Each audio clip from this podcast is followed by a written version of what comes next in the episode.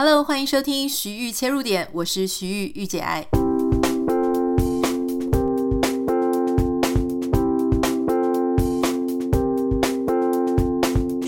好了，欢迎你收听第一百零六集的徐玉切入点。今天想要先跟大家分享一个新闻哦，这个新闻其实我自己看到，我非常的难受。因为其实，呃，我想现在跟大家分享这个主题是很适合的，因为我们的听众嘛，很多听众的年龄层都落在大概三四十岁。当然，我知道现在我们有一些很年轻的听众，可能二十出头。但这个新闻是这样的，就是在日本呢，有一个年轻的女生，她才二十二岁，她是担任幼儿园的女老师啊。我猜她可能是大学刚毕业，或是日本有一些短大哈刚毕业。那这个女生呢，女老师，她因为呢长期要照顾她这个卧病在床的祖母，祖母已经九十岁了。那事实上呢，因为她已经是隔代了嘛，哈，祖母其实有三个子女都住在附近。可是这三个子女呢，就把所有呢要照料这个祖母的重责大任，全部都丢给这个二十二岁的孙女。而且这个祖母因为她患有阿兹海默症，所以她基本上呢就是已经不太认得人了，而且很麻烦，还要处理她的什么大小便啊，要翻身啊。然后祖母的脾气又很差。如果你有呃曾经照料过那种很重病、失智，然后阿兹海默症的患者，你会发现他们其实。可能已经跟他原本的个性，跟他原本的人格特质很不一样了哈。他们有时候会非常的，有时候是多疑，有时候是很疯狂，有时候是很暴怒。总之，这个祖母她是非常的难照料。这个女老师呢，她每天都睡不到两个小时，所以她自己本身呢也有很多身体上的疾病啊，例如说什么肾脏啊，或是各式各样的，在心力交瘁的状况下。她居然哈选择了，就是拿那个湿的毛巾堵住她自己祖母的嘴巴，然后把她闷死了。那这个警方介入之后呢，才发现就是说，哈，怎么会这样子？原本以为是一个，就是说，呃，就是可能逆子啊、逆孙这样子的一个社会案件，结果真正去介入之后，才发现说，原来这个孙女她真的是面临完全求助无门。他真的要崩溃的时候，他有去跟他的亲戚，啊，包含他的父亲，包含他的姑姑去求助，可是所有的人都一口拒绝，完全就是不帮助他，跟他讲说，这个就是你应该要照顾奶奶啊，要照顾祖母哈。所以就没有人愿意帮忙他。那根据他的邻居呢去讲说，其实这个女孩之前她是一个非常开朗、非常温柔的人，可是呢，却所有的责任全部亲戚一股脑全部把她丢包。我想就是柿子挑软的吃啊，所有的人认为说反正丢给她就好了，那所有的人呢就丢给她。后来也有很多的人帮他站出来讲话，包包括这些呃社福机构的人哈，他们就出来证实说，曾经他们有建议要让这个奶奶去住院，好让专业的医疗人员来照料。可是呢，他们的家人就是那些没有去照顾奶奶的这些爸爸呀、姑姑，他们一口就回绝了。他们觉得只要孙女照顾就可以，他们也不用付钱哈。好，总之呢，最后法院判。这个女生她是有期徒刑三年，可是缓刑五年。通常这个就是其情可悯啦，然后又非常非常无奈的事由。那我想他们看到的这个女生，她其实是在心力交瘁、精神非常崩溃的状态下，才做了这样子很悲伤的决定。哈，嗯。当然，他自己也也有非常多的改变，因为他人生除了他背上了这个刑案，而且呢，也因为他有刑案有案责在身，所以他没有办法再回到原本的幼儿园去工作了哈，所以他现在就是以更生人的身份重新出发。我看到这个新闻的时候，其实我觉得呃很无奈、很悲伤哈，因为其实我们这个年纪呢，基本上已经开始在面临很多这一类的状况，包含是可能是我们的父母都已经迈入七八十岁啊。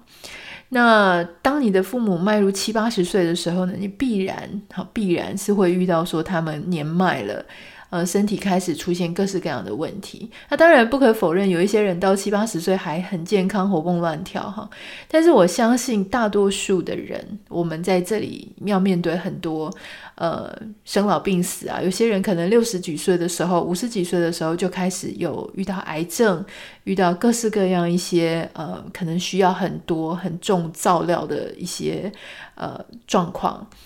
那每个人不太一样。所以其实我自己个人也经历了好几次，就是非常亲近的长辈哈，就是得到癌症，那癌末，然后到离开，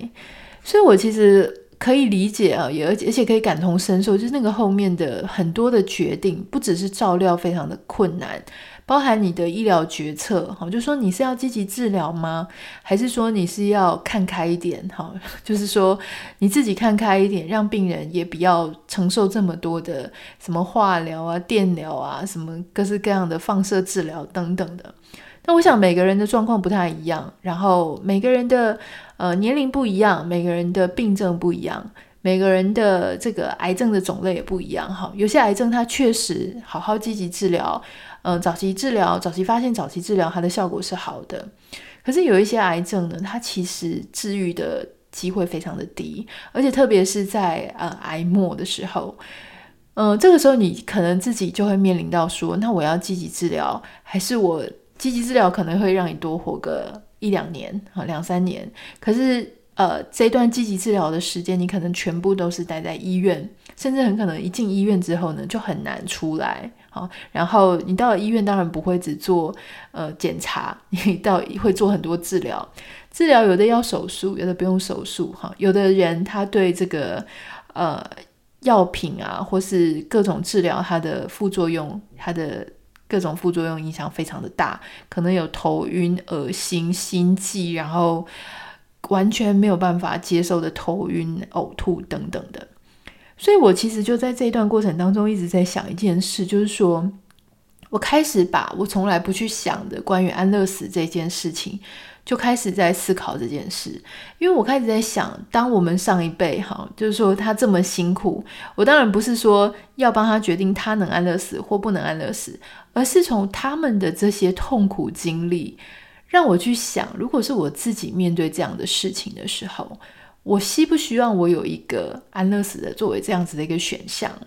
那因为我开始在思考这件事之后呢，我就去查一些。当然，安乐死一直在社会上有非常多的争议哈。那有一些国家呢，它是很早期就开始实施；那有一些国家呢，它开始在进行公投，例如说纽西兰。有些人在十月底的时候呢，他们初步了进行公投。那时候他们针对两件事情做公投，一个是安乐死，一个是大麻是不是合法化。呃，那这两件事情呢，有非常不一样的结果哈。百分之六十五点二的这个他们的公民呢，赞同安乐死合法。那大麻合法过半呢，就是半对半数的。选民是反对的，好，所以呢，其实不是说只要拿出来当公投的，你就很有机会通过哈。所以其实有时候拿出来公投，诶，你确实是可以看到一些基础的大部分的民意是怎么样。好，那有百分之六十五点二的呃民众他支持安乐死合法化。那当然，公投只是一开始先让大家了解一个民意嘛，大规模的民意。他们真正要落实到就是立法什么的，呃，我根据这个新闻报道上面写的一个时间点呢，很可能要到二零二四年的时候，才可以确定他们会不会把这件事情真的就是放在他们的呃法律里面。目前为止，好，这个安乐死呢，在纽西兰尚且是还不合法的。那当然，我想，呃。为什么安乐死会合法跟不合法这件事情真的非常的复杂哈，呃，我待会会跟大家讲一下，就是关于它的一些争议啦。首先呢，先讲一下，现在世界各国呢，他们对于这个安乐死其实是有两种不同的呃狭义跟广义的安乐死的分类哈。第一种叫做协助自杀，第二种叫做安乐死。哈，简单讲，协助自杀呢，它其实就是呃，协助自杀是。医疗人员帮你准备药品，可是病人要自行注射。哈，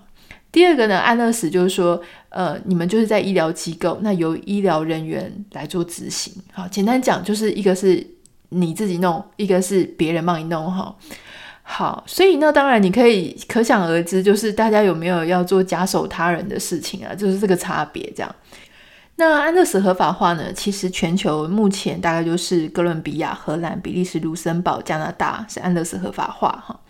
那协助自杀呢？是荷兰、比利时、卢森堡、加拿大跟美国部分州是合法。诶，可是我记得，嗯，这个新闻可能是比较久以前，因为我记得之前傅达人他是在瑞士出去做进行的这样子。好，所以他可能是不完全哦。大家如果有兴趣的话，自己可以查一下。那特别是像在两年前，美国的夏威夷州哈，他们也也有这个已经通过了，就是说可以做一个让。病人好，如果说你只剩下六个月的性命，好，你要符合这些条件了，就是你是绝症，而且只剩下六个月的性命，而且你可以自己有清楚的判断能力的话呢，你就可以作为用这个方式来做，为自己做一个决定，好。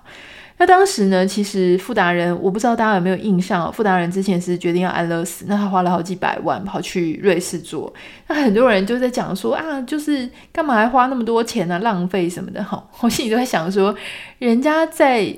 人生的终点要决定怎么样花他的钱，还需要跟大家报报告吗？哈，他都已经，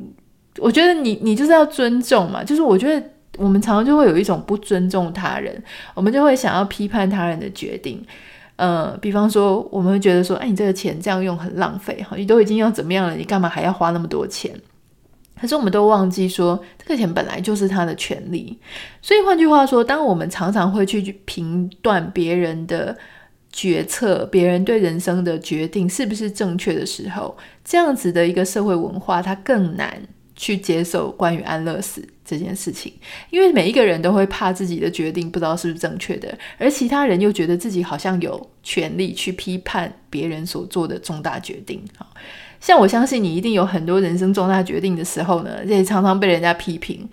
如果说我们常常都要去批评别人的一些决策，我们都不相信别人有一个呃足够高的智慧，或是足够呃自主的权利跟能力。独立的判断能力，我们都不相信这些事情的话，这个社会要怎么样去推行这么重大的关于自己的人生决策？好，好，那当然回到刚刚讲说，很多人在讲说安乐死它到底有什么争议呢？第一个就是很多人怕被滥用嘛，哈，很多人担心说，如果你安乐死合法化的话呢，是不是很多人他就会呃跑去要进行这件事情，然后明明就不需要安乐死的时候，你就跑去安乐死，哈。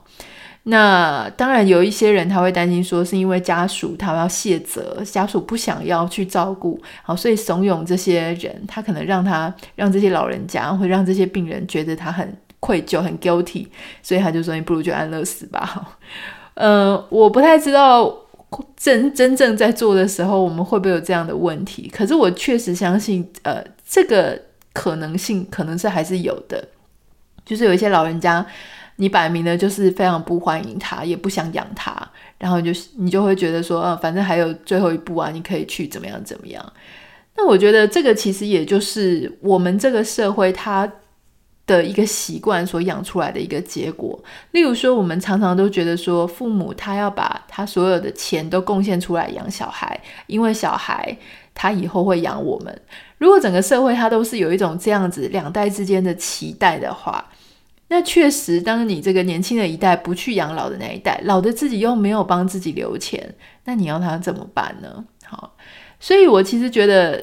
一直回到我自己的想法，就是我觉得我们，如果我今天作为一个父母，我也不会留我很多很多的钱给我的小孩。好，就是说，我觉得。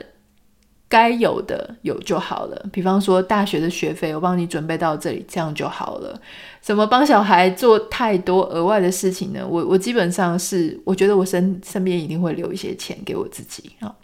就是也不是说怕小孩不孝顺了，而是说我尽量做到不要去依赖小孩子的钱，才可以让我自己活下来，这样子尽量了哈。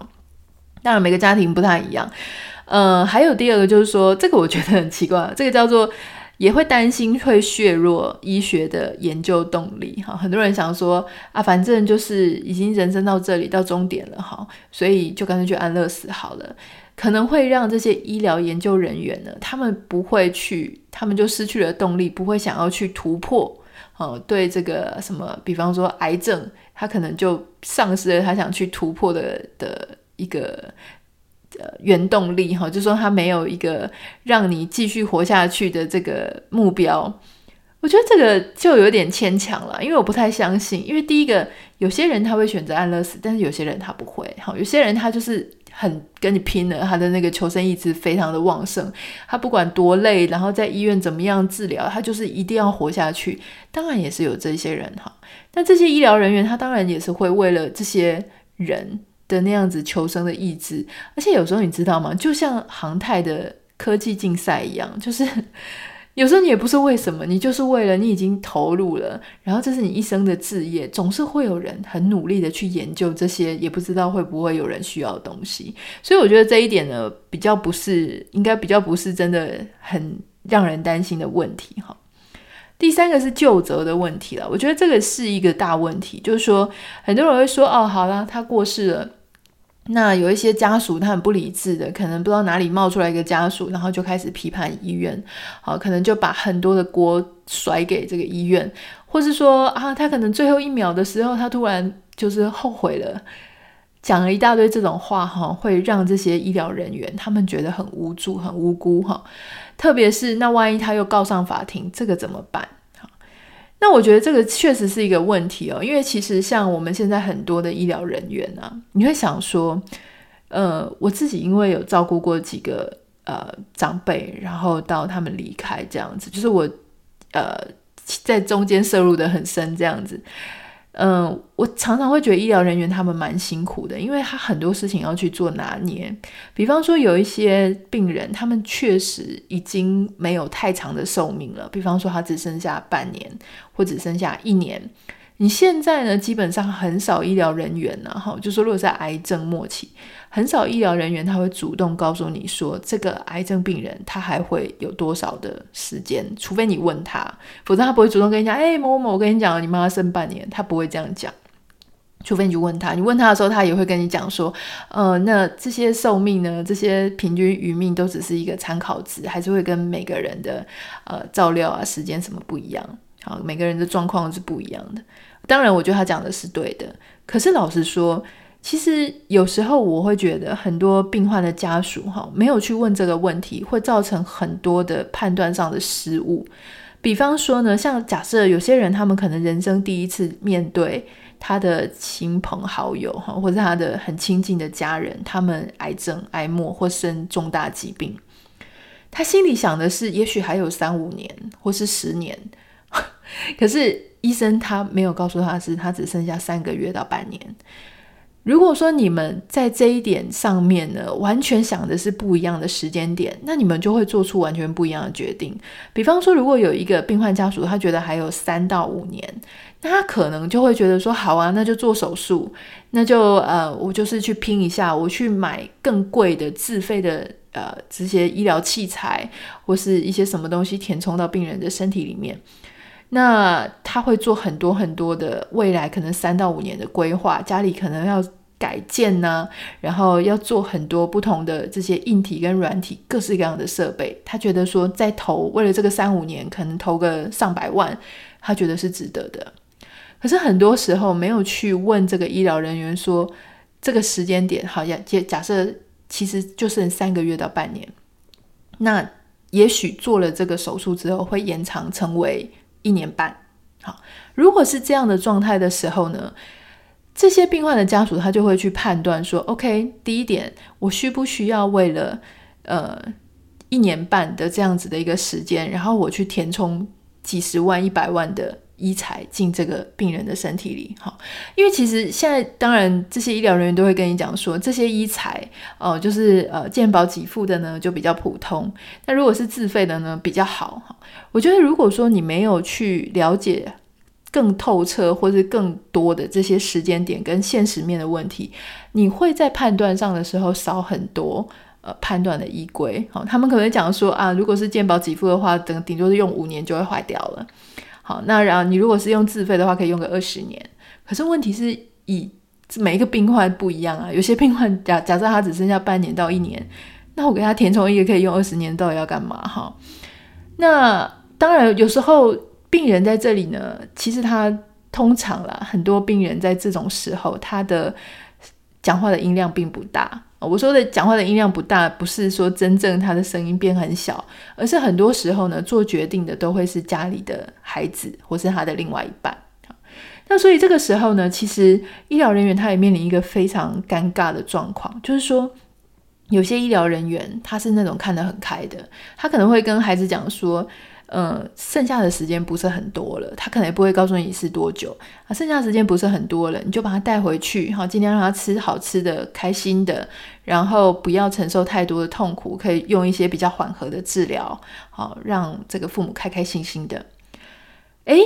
常常就会发生说。结果呢，这个因为病患的家属他还是很担心，所以他又去找了另外一个医生或另外一个医院去看。结果我遇到另外一个医生非常积极治疗，哈，又做电疗，又放疗，又化疗，又什么疗，又标靶，叭叭叭，有很多的药物的方式，然后又做手术等等的，然后想尽办法，好，就是做手术啦，花钱啦，就是做延长生命的一些这些行为，这样确实可能延长了一两年或两三年。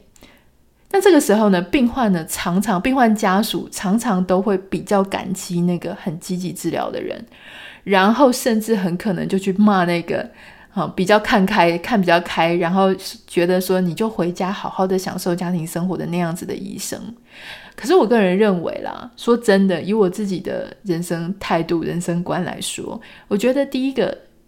就是让你看开一点的那个医生，好，你回家好好的舒舒服服，想做什么做什么。也许我们从长远来看，他的生命的时间点比较短，没有错。可是呢，这个病患他可以在他自己的家，或者他可以去做一些他想做的事情，而不是把所有的时间都耗在医院，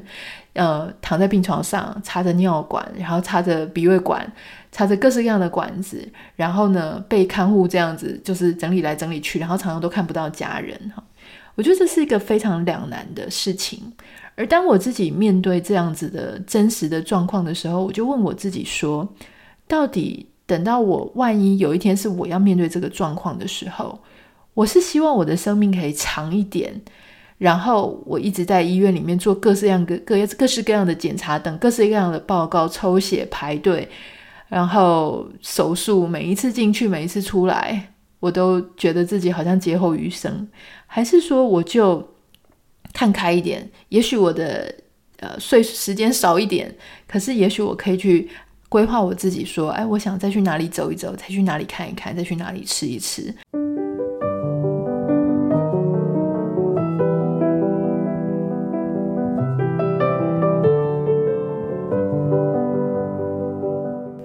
关于这件事情呢，每个人的想法都不太一样，特别是关于生跟死。哈，我觉得这个其实呢，常常就是要回到一个最根本的问题，就是说每个人他对什么叫做生，什么叫做死，他的想法不太一样。我在想，呃，如果你现在正在收听 Podcast，而且你正在遇到很类似的纠结、很类似的状况。其实今天的节目呢，想要跟你谈的，就是不是说我们要不要立刻执行什么安乐死啊、这协助自杀这种，这个是不可能马上出现在台湾的，因为整个立法、整个讨论、公听会各种，它会花非常非常长的时间哈。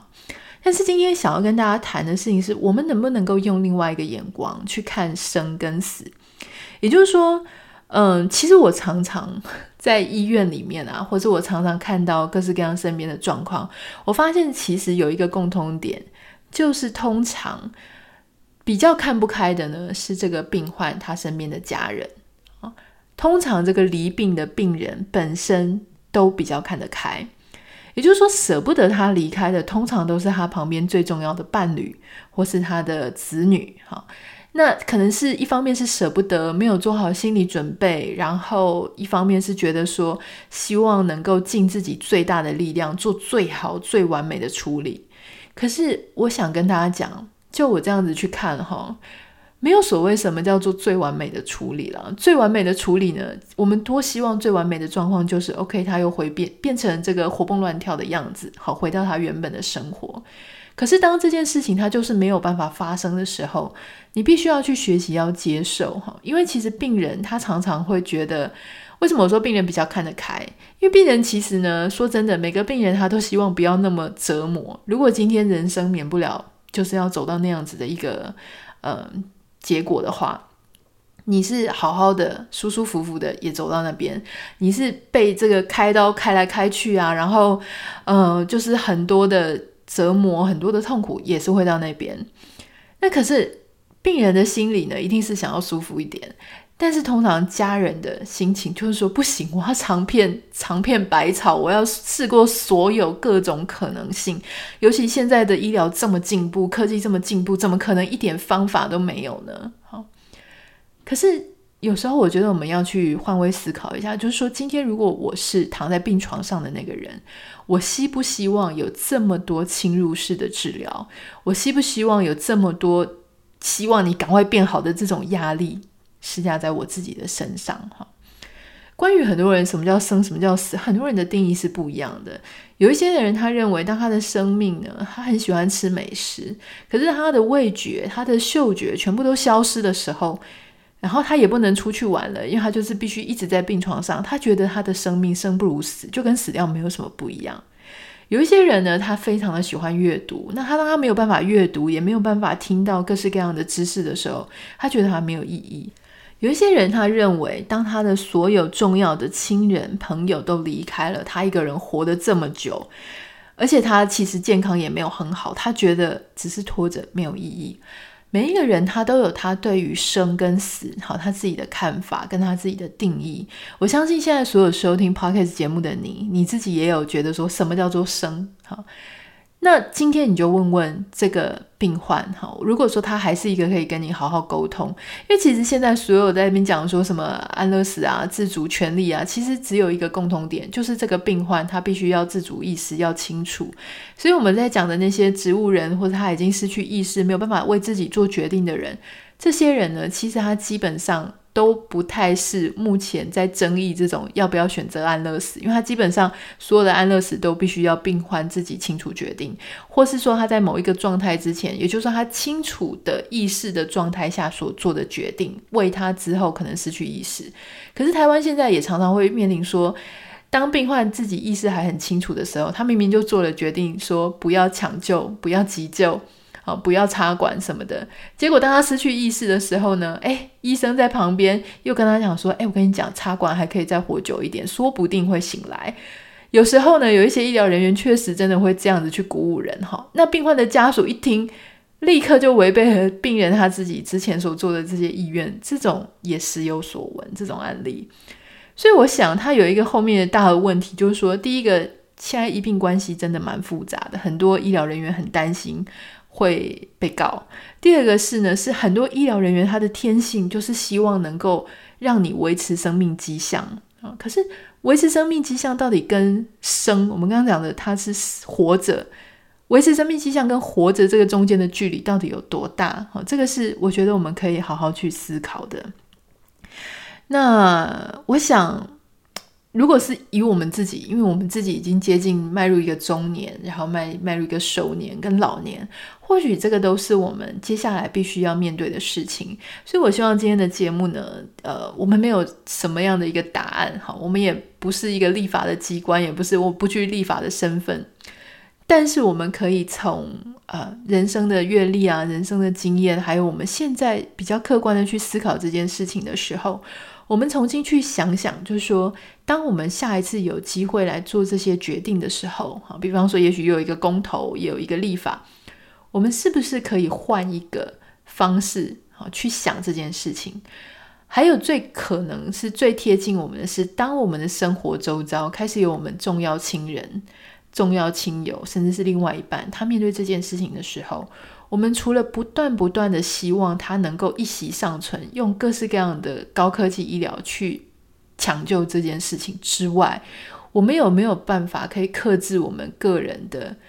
呃悲伤，克制我们个人希望他能够再多活一秒也好？可是对方可能是毫无意识的，可能是很痛苦的，他是必须要完成你的期待的。这样子的一个方式哦，如果你面临的是这样的一个处境的话，我们可不可以试着用另外一个角度去看，人生的生跟死这件事情哈。我想我们都需要达观一点，需要有勇气一点，因为有时候呢，其实活着的人他是需要更多的勇气的，因为他必须要面临各种呃失落。呃，面临离开，然后面临各式各样的，也许有些人他会说：“你为什么不更努力的去救？哈，你为什么不想更多的方法带他去更棒的医院？”可是事实上，有时候呢，我们自己内心知道，这样子其实是最好的结果，这样子其实是最好的结局。所以当，呃我们去面临这些。内心啊，非常纠结的时刻，哈，我觉得我们要很有信心，就是说，我们当时为这些人，哈，为我们的家人、亲友所做的决定是最正确的，因为每个时空环境、每个人的个案，还有我们彼此的情感关系，我们的能够肩负的一个力量。是不一样的，好，所以我相信呢，如果有走过这一段的人，大概就很对我今天能够所讲的话呢，能够有一些感受。你可以同意，也可以不同意哦，因为我想我们每个人都有自己的一些考量，那每个人的经验也都不一样。那希望呢，今天的节目呢，能够让正在这样子的困扰的你有一个不一样的想法哈。那当然就是提供你作为参考。